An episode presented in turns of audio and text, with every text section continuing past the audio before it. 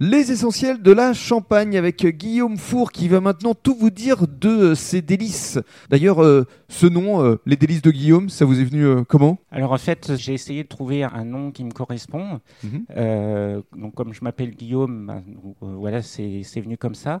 Délices parce que c'est en général les jus de fruits, on- tout le monde aime. Euh, donc voilà, les délices de Guillaume en lien avec mon prénom. Bien sûr. Alors justement, comment euh, est-ce que vous travaillez au juste Où est-ce que vous allez euh, d'abord récupérer tous ces fruits? Alors les fruits que j'utilise, les j'achète essentiellement à Saudois, à côté de Cézanne.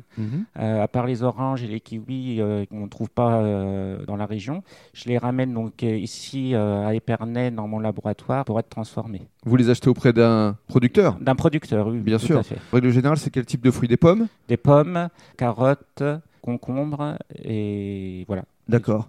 Et donc ici, dans votre laboratoire, ces fruits, vous les euh, pressez, vous les transformez aussi, vous les assemblez quelque part Alors ils sont pressés. Mhm. Euh, ensuite, ils sont mis euh, en, en cuve euh, où le mélange est effectué entre les différents fruits et légumes. Mhm. Ensuite, ils sont pasteurisés, donc chauffés à 85 degrés pendant 5 minutes et mis en bouteille. Et donc, il n'y a aucun rajout, pas de sucre, pas de conservateur. C'est vraiment des jus 100% naturels. 100% naturel, 100% local, 100% et- local. également. Alors, quel type de contenant? C'est des bouteilles de 250 millilitres Mhm. et les grandes bouteilles de 1 litre. De 1 litre, Ouais. carrément. C'est pour la famille, en fait. C'est pour la famille. Alors, justement, dans le cadre du troisième podcast, vous allez nous dire comment se procurer ces fameux délices de Guillaume.